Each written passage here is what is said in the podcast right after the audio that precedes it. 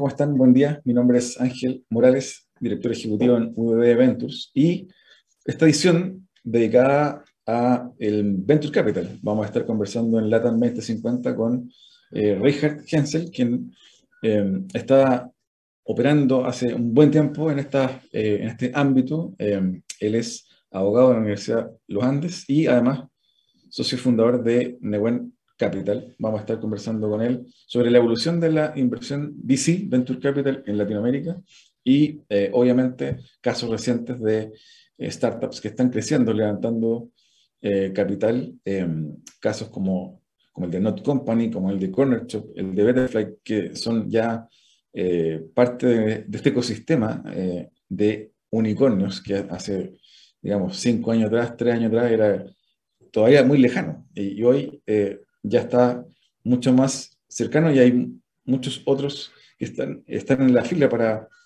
entrar en ese club. Eh, comúnmente los anglosajones le llaman los unicorns, este concepto de emprendimientos que están eh, próximos a ser valorizados en mil millones de dólares. Y tenemos varios casos de emprendedores chilenos que están en ese trance, en ese tránsito y de eso, y obviamente mucho más, al regreso de esta breve pausa musical, conversamos sobre la evolución del Venture Capital en Latinoamérica con Richard Hensel.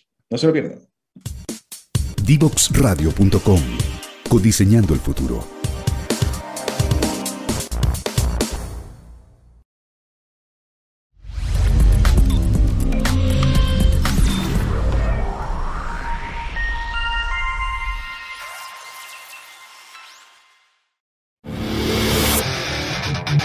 Quieres descubrir el valor de las ciencias de la computación en el desarrollo de los niños y jóvenes, no te puedes perder.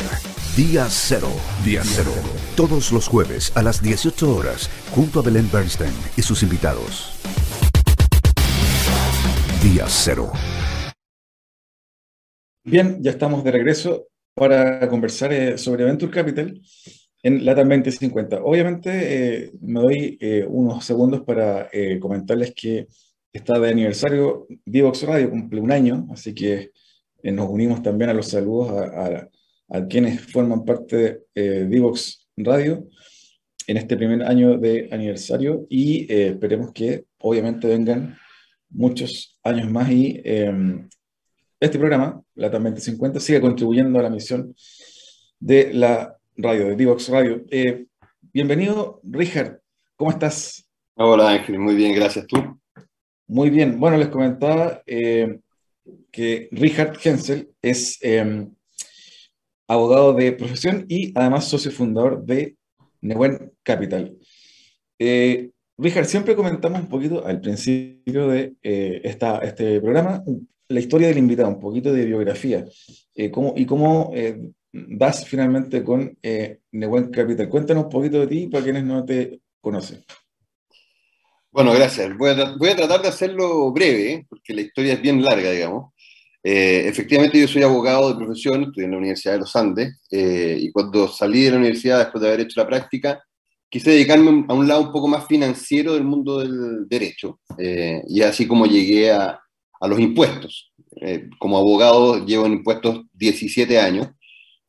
partí en, en Ernst Young, una de las Big Four, actualmente se llama EY, donde comencé por un lado a ver toda la parte técnica, tributaria, etcétera, etcétera, pero siempre con el bichito de, bueno, ¿qué pasa con las pequeñas empresas? ¿Qué pasa con startups? ¿Qué pasa con la innovación, la tecnología? Eh, y en ese contexto me tocó ser la, la, cara visible o el puente entre EY y Endeavor. En ese minuto había una, una relación eh, muy, muy cercana con Endeavor. Y empecé a meterme en el ecosistema del, del emprendimiento, eh, totalmente apasionado por, por, por, por startup, la innovación y la tecnología. Eh, y eso lo mantengo hasta el día de hoy. Después me fui de igual, armé otro estudio, luego salí de ese estudio y volví a armar otro estudio más de nicho, eh, que se llama Agencia Consulting, pero siempre vinculado al, al, mundo del emprendimiento. Y en paralelo fui armando emprendimientos pequeñitos eh, hasta llegar a uno que se llamó en su minuto Sismo, que era básicamente un puente entre inversionistas y, y startups con toda una idea de tokenización de, de las inversiones un poco parecido a lo que pasa con Scalex o con ese socio hoy día, pero sin con una parte tecnológica más, más de, profundidad, digamos. eh, que lamentablemente, producto de, estallido social y, pandemia, etcétera, etcétera, no, no terminó fundiéndose. O sea, también conozco la parte del fracaso del emprendedor.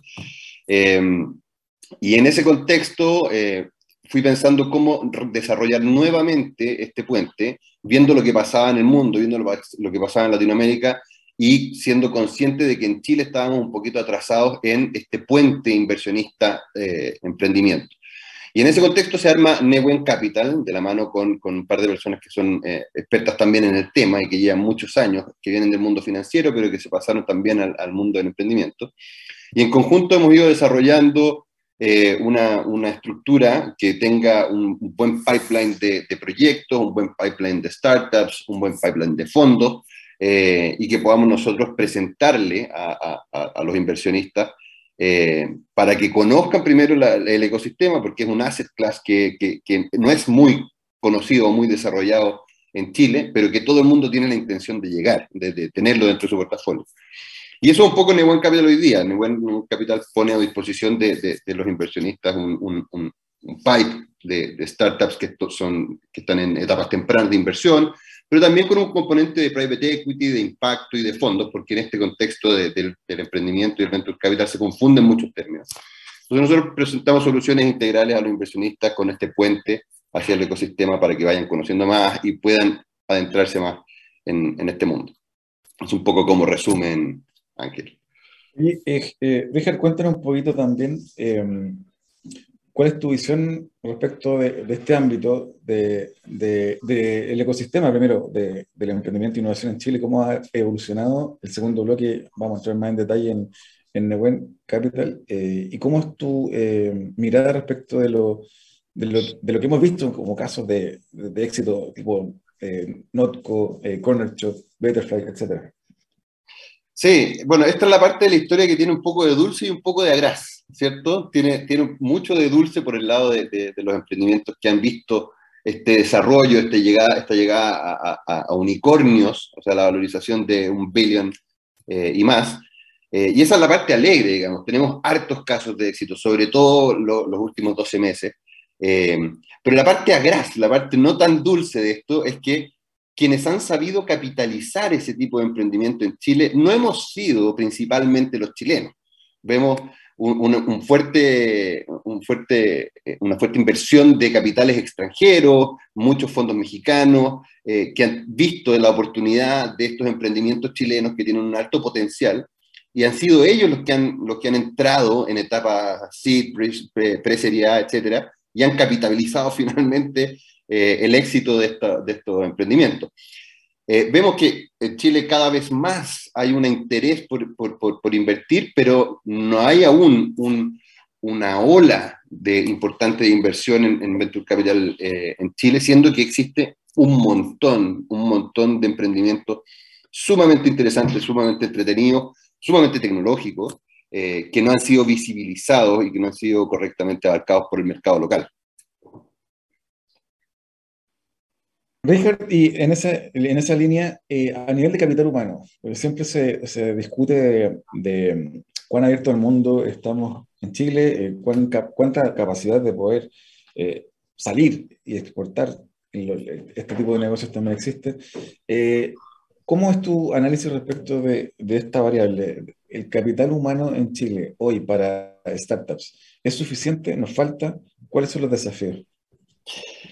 Siempre vas a tener un desafío, y esto más allá de, los startups o las pequeñas empresas, siempre vas a tener ese desafío. Pero en Chile, eh, el talento que tenemos es, muy profundo, en distintas áreas. No solamente tenemos al creativo, no solamente tenemos al tecnológico, sino que tenemos todo un, set de asesores, de terceros, eh, muy capacitados que te pueden ayudar a hacer crecer tu, tu empresa. Lo digo desde el punto de vista financiero, tributario, legal, etcétera, etcétera. Hay muy, buenas redes de apoyo. El punto es que estas redes de apoyo para que sirvan de capital humano al emprendimiento tienen que ser empujados desde distintas partes, ¿correcto? Entonces, tienes por un lado la industria del venture capital, donde se ha avanzado mucho en temas como, como la CBC, los fondos han crecido, eh, hay una awareness un poco más importante desde el, mundo, desde punto de vista empresarial con el corporate financing o, el corporate ventures, Pero necesitamos, yo, yo te diría, ojalá un, tema de política, de empuje del, del, ecosistema y de la industria del venture capital. Pero en términos muy generales, yo te podría decir que hemos importado mucho talento, que ha servido mucho al, al, emprendimiento local. Hemos generado plataformas de, de, de apoyo al emprendimiento que son muy importantes y han tenido un, impacto. Y las redes, por supuesto, eh, han, estado creciendo y eso también eh, lo hace más potente. Y en ese sentido, eh, Richard, también preguntarte un poquito, ¿cómo nos ves comparados con, dado que vamos a hablar el segundo bloque de Latinoamérica, VC en Latinoamérica, ¿cómo nos ves comparados con nuestros vecinos a nivel de capital humano, de infraestructura, para ser competitivos en el mundo de negocios tecnológicos, en el mundo startup, con Perú, con Argentina, con Brasil, con Colombia, etcétera? Mira, hay, dos formas de enfocarlo. Hay, dos grandes actores a nivel de jurisdicción en, Latinoamérica. Por un lado tienes Brasil, que se lleva el 50% y más de, todo lo que significa la industria del venture capital en Latinoamérica. Y en segundo lugar tienes a México. En comparación con las otras jurisdicciones, yo te diría que Chile tiene ventajas competitivas sumamente importantes. Eh, lo hablábamos hace poco con, gente en Colombia, en que ellos nos ven a nosotros como, eh, como un faro, como un ícono de hacia allá debiéramos empujar la inversión en Venture Capital, siendo que yo mismo te acabo de decir que estamos un poco flojos, imagínate. En términos de deals, Colombia está mejor posicionado que nosotros, pero aún así ellos miran a Chile como un buen lugar donde desarrollar emprendimiento, hacer crecer emprendimiento, etc.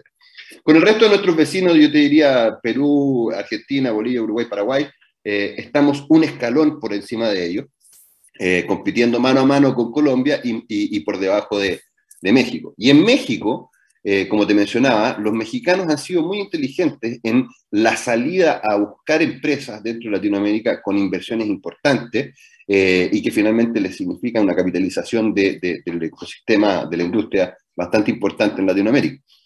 Pero en términos generales, nosotros estamos, yo te diría, en segundo o tercer lugar después de, Brasil eh, en Latinoamérica. Richard, y eh, por último también preguntarte un poquito tu visión eh, a nivel global. siempre se habla obviamente de Silicon Valley, Berlín, Londres, hubs de, startups, sobre todo con, con algunos enfoques, algunos más especializados en fintech, otro en temas de salud, como ocurre en Boston. Eh, cuéntanos, ¿ha cambiado eso? Eh, ¿Hay nuevos polos eh, a los cuales mirar o, sigue siendo Silicon Valley, Tel Aviv, los, los comunes que siguen liderando? Bueno, hay, varios comunes que por, el tiempo de desarrollo va a ser difícil que se muevan, digamos, pero sí han surgido otros polos. Lo que está haciendo Estados Unidos, por ejemplo, en Miami, es súper interesante. abandonar un poco una parte de Silicon Valley y, enfocarse más en Latinoamérica desde Miami, que es el lugar obvio para hacer un hub de emprendimiento, eh, me parece súper interesante y creo que hacia allá vamos, digamos. Eh, por el lado de, los, tradicionales, eh, claro, tú los que mencionabas son, son básicamente los que uno conoce, que ha tenido la, la, posibilidad de ir a ver y tangibilizar cómo, hacen las cosas. Tel Aviv va a seguir siendo Tel Aviv, Londres va a seguir siendo Londres, son maravillosos, pero hay ciertos polos que pueden estar surgiendo, sobre todo en, en, Asia eh, y también en Latinoamérica. Mi visión personal es que en Latinoamérica debiesen existir por lo menos uno o dos polos grandes de, de, de, de desarrollo en Industrial Venture Capital en los próximos años, y pienso principalmente en Brasil y uno más. Y ojalá ese uno más fuéramos nosotros, digamos, y, eso, y ahí lo, lo amarro con lo que te decía un poquito antes, ojalá que exista una visión generalizada eh, tanto del sector público como del sector privado, de empujar esta industria, porque tenemos ventajas competitivas que, son, que son, juegan a nuestro favor, digamos, debiéramos aprovechar esta oportunidad. Sí, te, lo preguntaba porque justamente, bueno, estaba leyendo ahí por ahí un, artículo sobre Toronto que dicen que también eh, puede ser el próximo Silicon Valley, porque en Miami, está Miami, Austin, muchos chilenos, algunos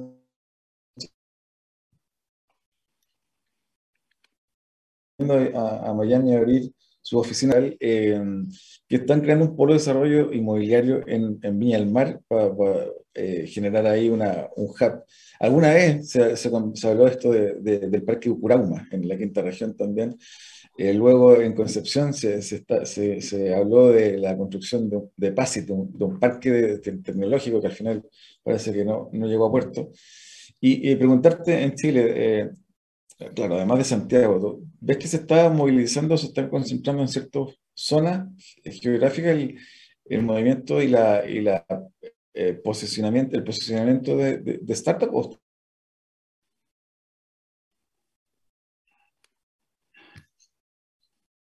Ángel. Homogéneo, digamos. Eh, sí. Sí, sí. sí te, te, perdí un segundo, perdona. Eh, sí, mira, eh, Santiago Santiago, sabemos los problemas que tenemos con la descentralización, eh, pero se ha visto el último tiempo, yo diría que producto de la pandemia que le permitió a muchas personas teletrabajar, ha generado que muchos emprendedores tomen la, la decisión de iniciar sus negocios o continuar sus negocios fuera de Santiago. Hay, un par de emprendedores ya más consolidados que no los voy a nombrar porque no me han autorizado al efecto, pero que ya están viviendo en el sur, eh, en la playa, en, la zona central. Y eso al final del día es una descentralización digital del, mundo del emprendimiento. O sea, yo puedo tener incorporada mi sociedad en, Santiago, eh, tener mi, lugar físico de negocios en Santiago, en Santiago, pero trabajar desde, desde regiones. Entonces he visto en muchos casos que los emprendimientos dividen a sus trabajadores, a sus colaboradores, en distintos sectores. Y ahí hay un, hay, un, hay un potente cambio hacia el sur, que me parece maravilloso, ojalá yo lo pudiera hacer, digamos, eh, pero hay mucho emprendimiento en el sur, y esto apoyado por otras, por otras iniciativas, eh, por universidades, por Endeavor Patagonia, por un montón de cosas que apoyan el, el ecosistema para moverlo hacia regiones. Yo creo que la parte, la parte norte de Chile, donde también hay muchísimo potencial, sobre todo en recursos, en recursos naturales y emprendimientos que tienen que ver con recursos naturales, está un poquito más abandonado, pero, pero desde la zona centro hacia la zona sur se están diversificando los polos y ojalá que esto continúe con, con, la iniciativa real de generar hubs eh, físicos donde podamos reunir a los emprendedores. Richard, te quiero invitar a una breve pausa musical. Al regreso vamos a estar conversando sobre VC en Latinoamérica para que no se despeguen, seguimos con Richard Hensel al regreso de esta breve pausa musical. No te quedes fuera. Conversaciones de futuro para Latinoamérica. Latinoamérica. Cada martes y jueves a las 9 de la mañana en Latam 2050 con Ángel Morales. Somos divoxradio.com.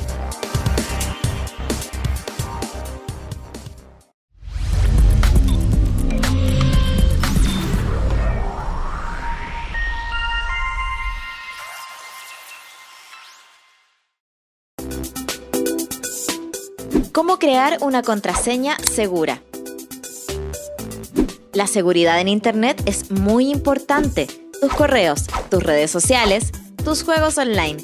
Todo tu mundo digital se puede ver afectado si no cuentas con claves y contraseñas seguras que sean difíciles de adivinar por aquellos que quieren meterse en tus asuntos. Es por eso que aquí te daremos algunos tips para crear una contraseña segura y hacerle la vida difícil a los ciberdelincuentes. Comienza con una frase fácil de recordar. Puede ser una cita o palabras que te sean familiares. El cielo está despejado pero siempre llevo un paraguas, por si acaso. Utiliza solamente la primera letra de cada palabra de la frase. Selecciona algunas y escríbelas en mayúscula. Agrega números y símbolos entre ellas. También puedes reemplazar algunas letras. Verifica que tu contraseña tenga más de 8 caracteres.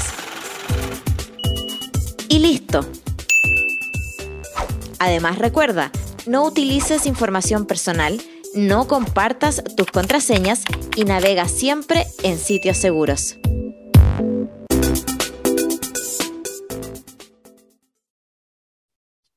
Bien, seguimos conversando con Richard Hensel un poco sobre la panorámica de VC en Latinoamérica. Cuéntanos un poquito, eh, Richard, para quienes no conocen, eh, cómo está conformado Nebon Capital, cuál es, el enfoque, el propósito eh, la tesis también de, trabajo que tienen para saber un poquito más en profundidad sobre Newen Capital.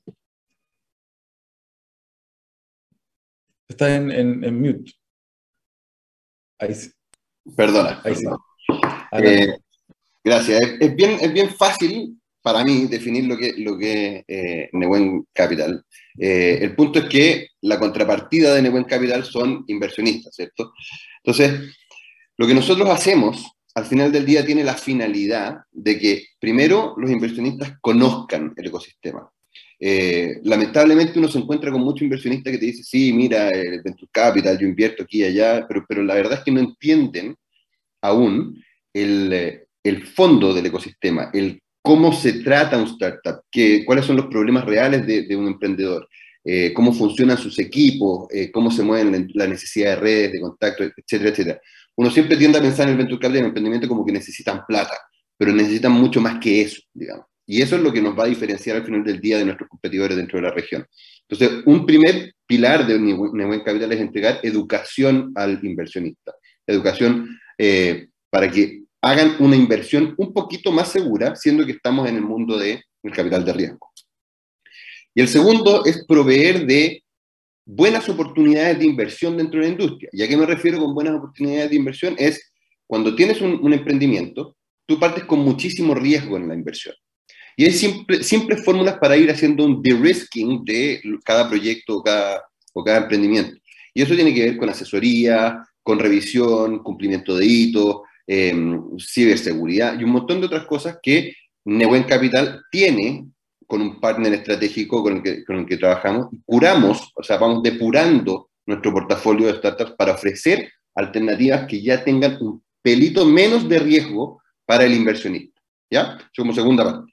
Y como tercera parte, eh, unificar un poco la, el mundo del venture capital, dentro del cual hay muchos conceptos que son muy deseados por los inversionistas, pero que, por ejemplo, no se sabe diferenciar. El invertir en un fondo de, de venture capital es una cosa, el invertir en un startup de etapa temprana es otra cosa, uno de etapa eh, tardía es otra cosa, es otro animal. Y también se confunde mucho el venture capital o el emprendimiento con el private equity. Nosotros también tenemos una parte de private equity o proyectos dentro de Nebuen Capital que no son precisamente venture capital, o sea, siguen siendo capital de riesgo, pero no son startups de etapa temprana ni fondos de, de, de startups, sino que son proyectos que podrían ser considerados private equity. No estoy yendo al private equity financiero de, de, de, operaciones de 200 millones de dólares, no. Me estoy yendo a un private equity de small business, pero que no calza dentro de la definición de, startup. Eso es un poco lo que nosotros queremos empujar, lo que nosotros queremos hacer, lo que nosotros ofrecemos a, nuestros, los inversionistas. Perfecto. Eh, en esa línea, eh, preguntarte también em, eh, cómo está conformada o cómo eh, crees tú que está el nivel de madurez de la industria de VC en Chile y en Latinoamérica? Para ponerlo en, como en, la comparación del crecimiento del ser humano, yo creo que estamos en la etapa de toddlers. O sea, estamos creciendo, estamos creciendo, todavía somos chiquititos, pero tenemos un potencial tremendo. Y te digo un potencial no solamente por lo que ya te comentaba, de emprendimientos o emprendedores de alto potencial, muchos de ellos no visibilizados, pero sí por el lado también de los inversionistas. Hay algunos family office eh, que, que, ya se han estructurado para su inversión en capital de riesgo, que es muy aplaudible, pero siguen siendo muy pocos aquellos que han dedicado una estructura con gente que sabe de la industria a invertir realmente en esto. Y hay un montón, la gran mayoría de, de los altos patrimonios de los family office que aún no tienen eh, este, este, este asset class dentro, dentro de su portafolio. Muchos de ellos porque no tienen la estructura y les es muy caro generar una estructura para invertir en capital de riesgo. Y ahí también viene un asset de, de, de Capital. Nosotros queremos outsourcear esta estructura para aquellos altos patrimonios, para que no tengan que invertir en la creación interna de una estructura para la inversión en Venture Capital. Y eso también facilita al final del día que puedan tomar ciertas posiciones dentro de la industria, pero sin que genere un gasto o, una, o destinar muchos recursos propios para la estructura de la inversión. No sé si me, si me sigue. Perfecto. Y, en esa línea, eh, Richard, también eh, preguntarte un poco eh, tu visión de esta de, esta línea de acción que está apareciendo ya en los medios del fondo de fondos. Se está estructurando ahí una, una normativa en torno a eso, que una, es un proyecto que está impulsando, una iniciativa que ha estado impulsando eh, bastante tiempo una persona que tal vez tú también conoces, Andrés Meirovich, que, eh, pertenece a la, a a la Asociación de Venture Capital de Chile, y bueno, y otras personas más eh, que están en la misma línea. ¿Qué, ¿Qué, te parece ese tipo de, de iniciativas y, y, cómo la ves? Mira, me parece maravilloso. Lo hemos, lo hemos, hablado un montón de veces con, con Andrés, con Rodrigo Castro, que son, son muy amigos míos y, y que tuvimos la, la, suerte de compartir en algunos viajes de, de, de Venture Capital a Europa. Eh, y lo hemos conversado de, de, desde hace mucho tiempo. Y es una idea que tiene toda la lógica del mundo. Ahora, eh, el fondo de fondos en sí, estructuralmente, es una buena idea. El financiamiento del fondo de fondos, más allá de la estructura, depende de lo mismo que estamos hablando. Los recursos vienen del mismo lugar, salvo aquellos fondos que uno podría decir, bueno, dejemos a la administradora de fondos de pensiones que inviertan un porcentaje mínimo de, sus recursos en un fondo de fondos destinado al, al o a la industria del capital de riesgo. Más allá de la discusión eh, política que existe hoy respecto de las AFP, qué sé yo, es una idea sumamente lógica y lo hemos visto eh, tener mucho éxito en otras jurisdicciones, como en México. En México funcionó. Eh, al final del día, la industria en, en, México, los capitales mexicanos se dieron cuenta de que este asset class, este tipo de inversión, no es una apuesta, no es un juego hay todo un análisis detrás, hay todo un funcionamiento de este tipo de activos que genera al final del día rentabilidad. Se ha visto que la proyección de los fondos de Venture Capital en la historia han sido profundamente rentables. Entonces, eso es un poco lo que nos falta a nosotros y dentro de ese avanzar en ese, en ese conocimiento del ecosistema, una estructura de fondo de fondos es sumamente lógica y es sumamente deseable. Eh, Richard, también eh, saber tu opinión en torno a eh, qué industrias crees tú, en tu experiencia, eh, qué industrias crees que van a avanzar en eh, recibir eh, nuevos emprendedores, nuevas startups y obviamente nuevo financiamiento de riesgo en Chile, en, en Latinoamérica? ¿Qué, ¿Qué, sectores te parece que son más atractivos desde Latinoamérica impulsar? Eh, mira, partiendo de la base que Chile no tiene, no tiene límite, porque tenemos eh, de, de, todo tipo de emprendimientos muy, eh, muy bien armados, eh, yo te diría que nuestras, nuestras ventajas competitivas vienen, por un lado, por la situación o, o, la realidad chilena. O sea, tenemos mucho emprendimiento asociado a recursos natural, a energías renovables no convencionales, que están haciendo cosas súper, súper, súper interesantes y que aún les falta eh, por, por, por, desarrollar y para eso necesitan recursos. Eh, ese tipo de emprendimiento yo le veo una primera beta de, relevancia eh, en Chile. Segundo, tenemos mucho emprendimiento eh, de los denominados healthcare o, o, más, más de medicina o más de innovación en ciencia, que también son súper profundos y súper interesantes, que requieren muchas veces de una inversión mayor eh, pero que tenemos mucho potencial. Eso es una segunda, una segunda derivada, más allá de todos los, los unicornios que ya conocemos, en short tech retail eh, lo que sea. Y por último, ya pensando en eh, un umbral de tiempo de 10 años, porque estamos hablando de umbrales de tiempo bastante, bastante acotados, pensando en 10 años más, ya hay que apuntar a tecnología profunda. O sea, eh, todo lo que tiene que ver con eh, el conocimiento del espacio, el conocimiento de, medios de transporte eh, que, nos, que solucionen el problema actual del transporte. Ahí también tenemos grandes emprendedores que están metidos en, esa, en esas áreas y que pueden desarrollar emprendimientos que son sumamente interesantes, eh, también aprovechando lo que nosotros tenemos, o sea, el conocimiento del espacio, tú sabes, los mayores telescopios del mundo los tenemos acá, tenemos muchos científicos de todas partes del mundo que están aportando eh, conocimiento en Chile, y por lo tanto esos son pequeños focos de desarrollo de nuevas ideas, emprendimientos, etc.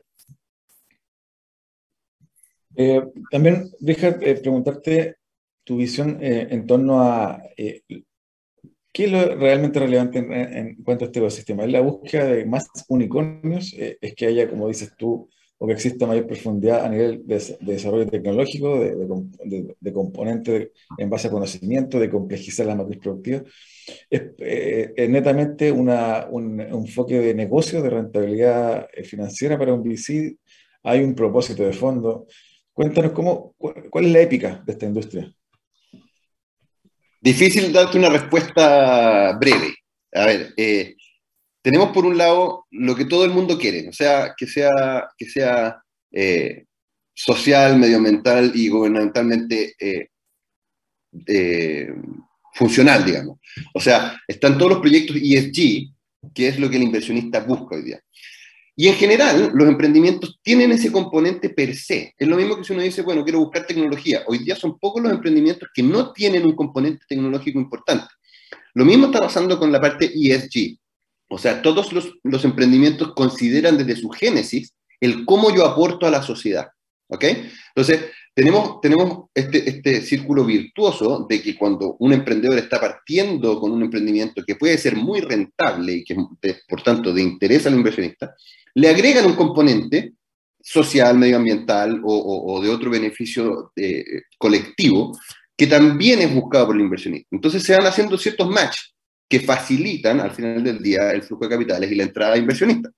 Entonces, por ahí yo creo que van, van, van a ir los tiros de aquí para adelante, eh, con parrillas de empresas o startups que presenten a un inversionista de soluciones integrales. O sea, no solamente que sea rentable, que es algo que se busca, pero sino que devuelva o que le genere un retorno no financiero al inversionista, eh, porque esa es la forma que, vemos cómo se invierte en, el extranjero, digamos. los grandes ejemplos ya lo tienen incorporado hace tiempo.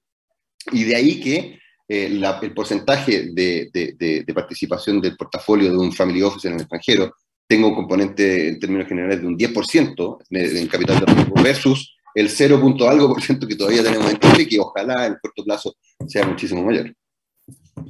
Eh, Richard, y para ir, para ir cerrando, justamente te quería llevar hacia allá, hacia la inversión de impacto. Eh, ¿cómo, ¿cómo, ves la, la, la, industria, si se puede llamar así, de inversión de impacto en Chile y en Latinoamérica? ¿Y ¿Cuáles piensas tú, dado esto, este, este modelo de ESG, eh, va a ser también el requerimiento del mercado, de los consumidores finalmente, eh, a futuro?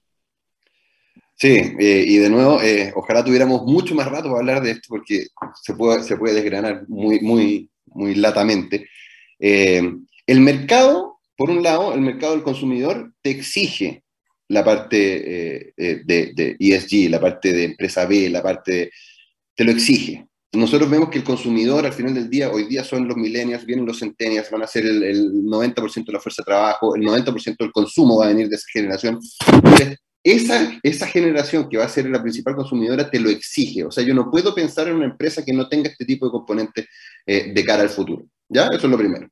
Y segundo, eh, es lo que están buscando, tanto los fondos como los inversionistas, están buscando ese retorno. Están, estamos, entre comillas, volviendo a lo que probablemente los grandes empresarios de este país vivieron cuando ellos eran jóvenes. ¿Cómo aporto a la sociedad con lo que estoy haciendo? Y esta, by the way, es una oportunidad para todo ese segmento de que vuelvan a sus raíces, abracen al emprendimiento de la industria del venture capital y puedan desde una nueva perspectiva volver a aportar a la sociedad con, con, con su conocimiento, con su expertise, con sus recursos y con sus contactos. Eh, Richard, para ir cerrando, eh, te pido nos pudieses dar algunos insights recapitulando lo que conversamos hoy y eh, te pido nos recomiendes un libro a quienes, para quienes nos están escuchando. A ver, como, como insight, eh, yo creo que hay que mirar un poco la comparación de los números. ¿ya? Lo primero es ver cómo creció el mercado del venture capital del 2020 al 2021. El salto fue tan grande que es, nadie puede obviar el crecimiento de la industria del venture capital y es algo que se tiene que, eh, los inversionistas y el mercado tienen que preocuparse rápidamente. O sea, pasamos de invertir 5 billions en Latinoamérica el 2020 a invertir 15.7 billions en 2021. Con toda la generación de unicornios que tú ya sabes, o sea, se generaron más unicornios que la última década, en un año. Y, y, fueron 750 eh, deals versus 200 y algo que se hizo en el año 2020. Entonces, ese, ese dato ya nos dice oye, hay algo que tenemos que hacer. O sea, ya hemos esperado demasiado tiempo, tengo que tomar acción. Y la invitación es hacerlo de manera ordenada, de manera profesional. Eso es lo primero. Segundo, tomemos en cuenta el, poder, o sea, la industria del venture capital en Chile. Nosotros podemos ser una pequeña potencia en términos de emprendimiento venture capital en Latinoamérica. Nos miran aún como grandes exponentes del, emprendimiento del venture capital. Entonces, tomemos esa oportunidad también de apoyar a nuestro emprendimiento en la salida al mundo. Todos los emprendimientos son esencialmente movibles, ya toda esta economía eh, más globalizada sirve para que las inversiones sean más efectivas, pero también como resguardo. El día de mañana, si alguna cosa pasa en alguna jurisdicción, es fácil tomar un emprendimiento y moverlo. Eso también tiene que ser visto por el mercado como una inversión, una parte segura de la inversión. Y hay un montón, de, un montón de otras cosas que me encantaría hablar contigo otro día, ojalá sin este parche poco glamoroso, eh, pero, pero hay, un montón, hay un montón de información, un montón de cosas que hay que saber. Y como me pedías un, un libro para recomendar, eh, ya que estamos hablando de Venture Capital y que, y que, probablemente este programa lo vea mucha gente que esté interesada en saber qué hacer dentro de esta industria, hay un libro que, que es súper práctico para interiorizarse en esto, que es de un autor que se llama Mahindra Ramsingani, eh, que él es, un, él es un, un, un, inversionista, sobre todo en, en, en, emprendimientos de ciberseguridad. Él está metido en el, mundo de la ciberseguridad, pero te da un súper buen approach de cómo se arma eh, un emprendimiento, cómo se financia, cómo se estructura y cómo evoluciona el emprendimiento. Yo creo que es súper interesante para alguien que está entrando en esta industria o entrando en este negocio, eh, que lean ese libro porque les va a servir muchísimo. Perdón, y el nombre, no sé si te sí, el, nombre, el nombre, el nombre. Se llama The Business of Venture Capital. De el, negocio de Venture Capital de Mahindra, sobre yo, Mahindra Ramsingani. Ramsingani, perfecto.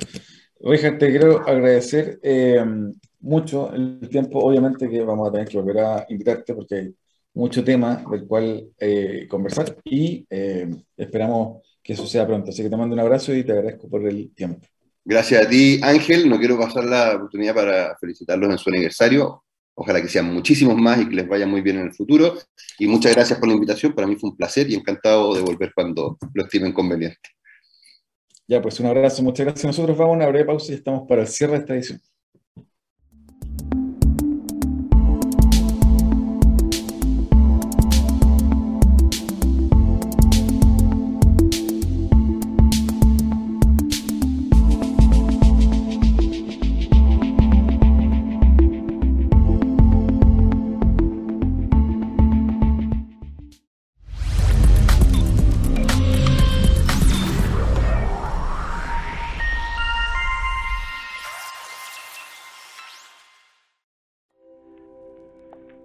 Cermecop es una cooperativa que a lo largo de la historia ha puesto a las personas en el centro, asumiendo el compromiso de protegerlas, brindándoles acceso a una salud oportuna sin importar su edad, sexo o si tienen enfermedades preexistentes. Nadie debe ser excluido. Hoy queremos que conozcas Vive Sermecop, un programa de descuentos y beneficios en salud donde podrás acceder a atenciones con especialistas, exámenes, telemedicina ilimitada, sin costo para ti y mucho más. Ingresa a vivesermecop.cl, utiliza el código Vive Mujer y recibe un 20% de descuento. No dejes pasar esta oportunidad. No te quedes fuera. Conversaciones de futuro para Latinoamérica. Latinoamérica. Cada martes y jueves a las 9 de la mañana en Latam 2050 con Ángel Morales. Somos divoxradio.com.